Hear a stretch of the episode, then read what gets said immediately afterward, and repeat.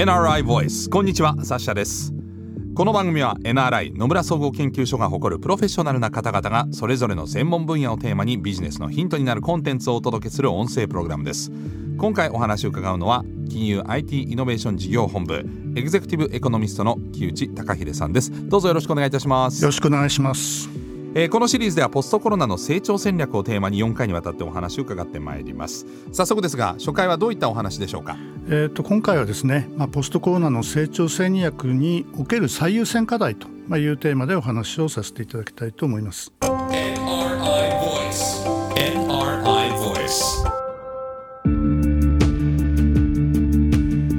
改めましてお話を伺っていくのは金融 IT イノベーション事業本部エグゼクティブエコノミスト木内隆秀さんです。よろしくお願いします。よろしくお願いします、えー、まずは、えー、簡単にご紹介させていただきます、えー、木内さん1987年に NRI に入社されましてドイツやアメリカで経済分析を担当されるなどエコノミストとしての職歴を重ねてまいりました、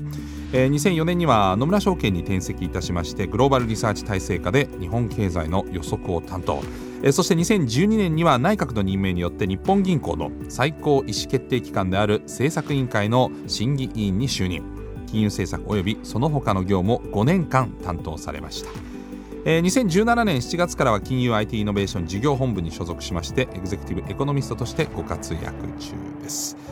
すごいキャリアでございまして、ええ、私のふるさとのドイツにもいらっしゃったということで、まあ、大変いいところで。ありがとうございます。また行きたいなと思います。あ本当ですか、ね、良いイメージで嬉しい限りです、はい、えー、今回はですねポストコロナの日本経済においてですね、えー、お話をしていただくわけですけれども今さまざまな、まあ、予測や展望が飛び交っているところで、まあ、どのような情報を受け止めて考えるべきかヒントを一緒に掴んでいければと思っておりますえー、木内さんこのシリーズのテーマはポストコロナの成長戦略ということですが、まあ、今日本の舵を切っているのはですね日本経済の舵を切っているのは、えー、岸田政権ということになるわけですがどんな政策を、えー、今出してるんでしょうか？あの、まあ、経済対策というような形ですね、まあ、だんだんとこう岸田政権のこう政策の姿みたいなものがですね今現れてきてますが、はい、こうキャッチフレーズで言いますと、まあ、新しい資本主義ですとか、うん、まあ、成長と分配の好循環ですとか令和のですね所得倍増計画、まあ、などなどをですね掲げているんですね。はい、でまあ、中身についてはまだあんまり明らかじゃないんですけども、まあ、どうもやはり賃金を引き上げるそれからですね、まあ、所得の政策を通じて格差を縮小すると、まあ、こういったところがですねあのおそらく政策の大きな柱になってくると、まあ、いうことではないかなと思います。はい、あのまあ、野党も所得を増やす賃金を上げるってことを掲げてますので、えー、まあ、その意味ではですねあの野党との経済政策の違いもまあそんなには大きくないのかなという感じがします。この経済政策の方針木内さんはどのようにお考えですか？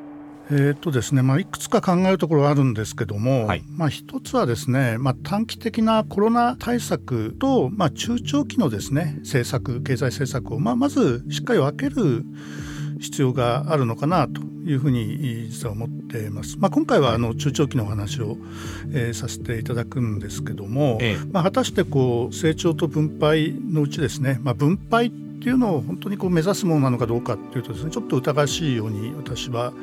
思ってまして。えええーまあ、多くの人はですね日本でも格差の拡大があるというふうにですね考えていると思いますけども例えばですね、はい、えー、企業と働く人の取り分を示す労働分配率という数値がありますが、はい、まあ、これ過去30年ぐらい見てもですね、まあ、ほぼ横ばいなんですね。えー、あのまあ、一部の大企業は確かにですね下がってるかもしれませんけども企業全体で見るとですねあの分配はあんまり偏りがないっていうことだと思います。えーそれから個人の間での所得の格差を見る有名な指標にですねジニ係数というのがあります。ジニ係数というのがあるんですが、はい、これも30年間ほぼ横ばいでありましてそうですか、えー、ですからまあ格差はもちろん全くないっていう社会はないんですけども、はい、まあその日本社会として許容できる範囲なのかどうかっていうとですねそこはやはり許容できる範囲なんじゃないかなとまあ、いうふうに思ってまして、まあ、なのでですね、まあ、もちろん各際の配慮も必要だとは思うんですけども、ええ、経済政策のまあ最優先課題としてはですね格差縮小というですね政策ではないんじゃないかなというふうに思います。なるほど。30年ということは、まあ、90年代頭なんでバブル崩壊直後ぐらいからあまり全然変わってないというふうに考えているんですね。あの経済もまあずっと低迷していたわけですがその間賃金が伸びてないっていうのがやっぱり最近日本ではかなり議論されてるんですけどもそ、ね,、れ賃金が伸びてないのはですね例えば企業が問いすぎてるからというよりはもともと成長してないからっていうことですね。バブル後の日本経済低成長なので、まあ、ある意味あの賃金も横ばいで、うん、えー、すごく大きく分配するような元になるものがないっていう、うん、ここが一番大きなですね、まあ、問題じゃないかなと思います。企業内部留保が突然増えてるというわけではないということですね。まあ、そこは議論はありますけども内部留保が増えてると、まあ、ある意味こう企業が何かあった時にですね、はい。えー、破綻せずにやっていくためには必要だと。ですから経済がやはり低迷すると企業だって守りに入りやすいわけで、はい、ただそれが原因で賃金が低迷しているわけではないんだと思います。なるほど。じゃあ優先課題って木内さんどういったものになってくるとお考えですか、ええ、あの日本経済今抱えるですね一番の問題はまあ一言で言うとまあ経済の潜在力がだいぶ落ちてしまった。えー、成長力がですねだいぶ落ちてしまってですねそこにこう、下落に歯止めがかかってないっていうことだと、まあ、思います。はい、で潜在成長率という言葉がありますが、ええ、まあ、これは一つの国の経済がどのぐらいですね、まあ、成長できるかと、まあ、いうのをですね示す指標なんですが、まあ、これがずっとですね下がり続けています。あるいはですね労働生産性上昇率という言葉もありますが、はい、これは1人当たりどれだけのですね、まあ、ものを作ることができるか、うん、まあ、経済のこう、まあ、効率のようなものをですね、はい、まあ、示しているようなんですが、まあ、これも低迷が続いてましてやはり賃金が上がっていくっていうのはですねあの基本的には労働生産性が上がったことの、まあ、一種のこう成果をはい、えー、企業と労働者の間で配分するってですねその成果の配分が賃金なんで、はい、生産性が上がらないとですね賃金はやっぱり上がらないっていうことにですね、うん、まあ、なります。なるほどまあ、なんか労働生産性が低いっていうのはなんか割と最近ね他の先進国に比べて日本はかなり低いんじゃないかっていう話はありますが労働生産性のこの上昇率っていうのはどういうふうに考えればいいんですかね？どうすればこう上がっていくというか。あのまずですね今はおそらくマイナスなんだと思うんですね。はい、ですので、まあ、賃金厳密に言うと実質賃金なんですけども、はい、まあ、物価の上昇を取り除いた実質賃金これが我々がどれだけ物を買うことができるか購買力を示す指標なんですけども、ええ、労働生産性が下がるとですね実質賃金は下がりますので、はい、まあ、どんどんどんどん、えー、貧しくなっていってしまうと。まあ、いうことにですねなります。はい、で、まあ、労働生産性が下がっている理由としてはですね私はやっぱり企業の設備投資が非常に弱くてですね、あのまあ、いろんなこうイノベーションが起こってるんだと思うんですけどもやはり設備投資が増えないとその新しく生まれた技術がですねこう生産活動になかなか入っていかなくて、結果的に労働生産性上昇率も上がらないということになります。で企業が設備投資を慎重であるやっぱり一番大きな要因はですね日本の先行きの成長期待が低いつまり潜在成長率が低い。と、はい、まあここにあるんじゃないかなと思います。はい、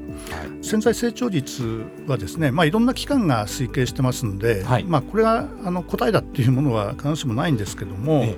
え、例えば日本銀行の推計ですとですねほぼ今0%ぐらいということです。ね、はい、でさらにこの内訳を見た時にですね一番深刻だなと思うのは、まあ、全要素生産性 TFP っていうのがあります。はい、これは労働生産性の上昇率に近いんですけども、はい、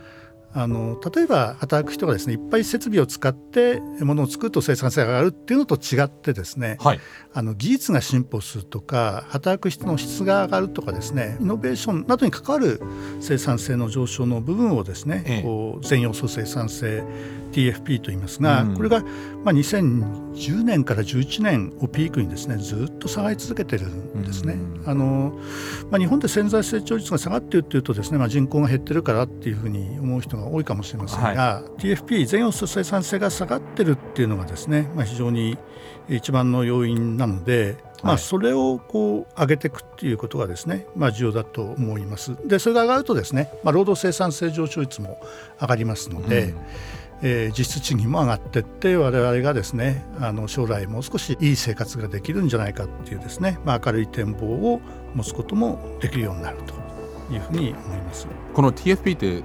まあ、すごくざっくり言うと要は、えー、と技術革新に対して働き方があんまり合わせられてない古い働き方のまましてるから生産性が下がってるってことですか？えっと、そういう面もあるかもしれませんけどももともと新しい技術をこう生産に反映するほどですね、企業が設備投資をしてないっていう面があると思うんですね。つまり例えば海外だと先行き、まあ、市場が広がって儲かると思えばですね、はい、一生懸命設備投資もするし、はい、お金をかけて設備投資もするし、うん、えー、賃金を上げて人も雇うしっていうことなんですが、うん、日本はやっぱり先行きの成長の期待がつまり市場がすごく広がっていくっていう期待がないので設備投資全体をやっぱり抑えてしまう、うん、そうすると新しい技術が生まれてもですねなかなかそれによって、こう生産性が上がるっていうことにですね、ならないですから一番の大元は多分成長期待が低いっていうですね、まあ、そこなのじゃないかなと、まあ、日本企業の技術力が落ちてるとかですね、まあ、そういう指摘もあることはあるんですけども、はい、おそらくそれよりも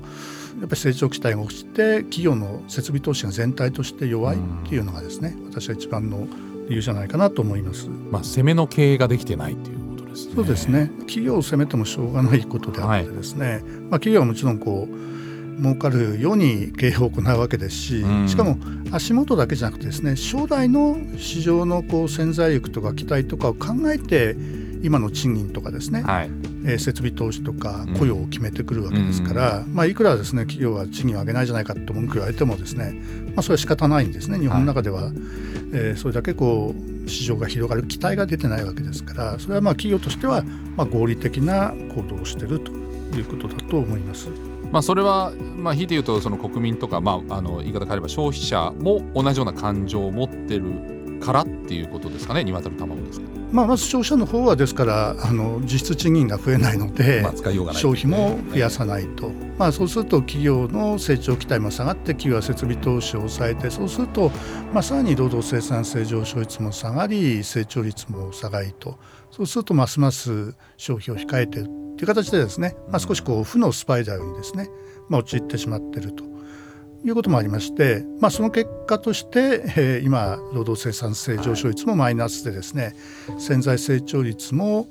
まあ、日本銀行の推計だとほぼゼロまでですね、まあ、落ちてきてしまっているということです。はいまあ、そうなると改めて今回のテーマはポストコロナの成長戦略における最優先課題、まあ、いろいろと政府が、えー、考えている中で木内さんとしては、えー、成長力の向上労働生産性の向上、まあ、これが肝になるだろうということですね。その通りですね。政府はやはり賃金を上げるってことにですね関心を持ってて、はい、まあ、企業に対してですね、まあ、税優遇措置でですね賃金を上げさせるあるいは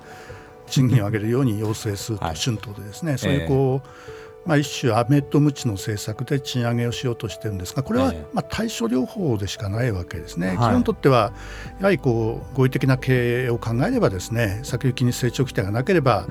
雇用を増やしたり賃金を上げたりはまあしないわけなので、まあ、その大元に働きかける政策が重要であの企業がですね自然とこう賃金を上げていくような経済環境を作るというのが、まあ、一番重要だと思います。でそれはやはり成長期待を高めていくつまりこう賃金を上げようと思ったらですねまずパイを広げていくってことですね、はい、分配するこう原資のパイを広げていきですね。さらに生産性も高まって潜在成長率も高まればですね企業はまあ政府から何も言われなくたって、まあ、賃金を上げてですねいい人を確保しようと、うん、まあ、いうことになるわけですので、まあ、そういった政策が重要なんだと思います。つまり賃上げの政策とかですね分配ではなくてやっぱり成長率を高める成長戦略あるいは経済のまあ効率を高めるですね構造改革と、まあ、いったところにですね経済政策の重点を、えー、持っていく必要があるだろうというふうに思います。まあ、この辺が本当改善しないとあのまあ、今経済世界でグローバルにつながってますから海外企業にも勝てなくなっちゃいますよね。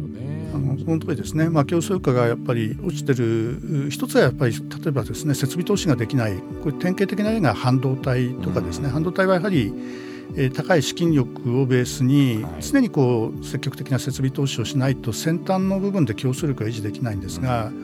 まあ、日本の半導体のこう力がもうこの20年ぐらいですか非常に落ちてしまったというのは多分国力の低下と関係があると思うんですね。やっぱり資金力がこうなくなって、まあ、積極的な設備投資をして常に先端のものを作るっていうことができなくなってきてると、まあ、その結果海外との競争にですね敗れてしまってる。ままあ、いうことだと思いますので、まあ、技術力だけの問題ではなくてですねやはりこう国力というかですね経済全体の力っていうのもまあ重要で、まあ、そこをもう一度まあ盛り上げていくということがですねあの企業にとってもまあ働く人我々にとっても非常に重要なことではないかなと思います。はい、まあ、スパイラルの方向を変えなきゃいけないというところですけれどもね、えー、ポストコロナの成長戦略における最優先するべき課題について今回お話を伺いました。えー、今後はですねコロナ関連の経済政策のポイントについて、えー、さらに詳しく伺っていく予定です、えー、引き続きお話を伺っていくのは金融 IT イノベーション事業本部エグゼクティブエコノミストの木内隆秀さんです。この後もよろしくお願いいたします。よろしくお願いします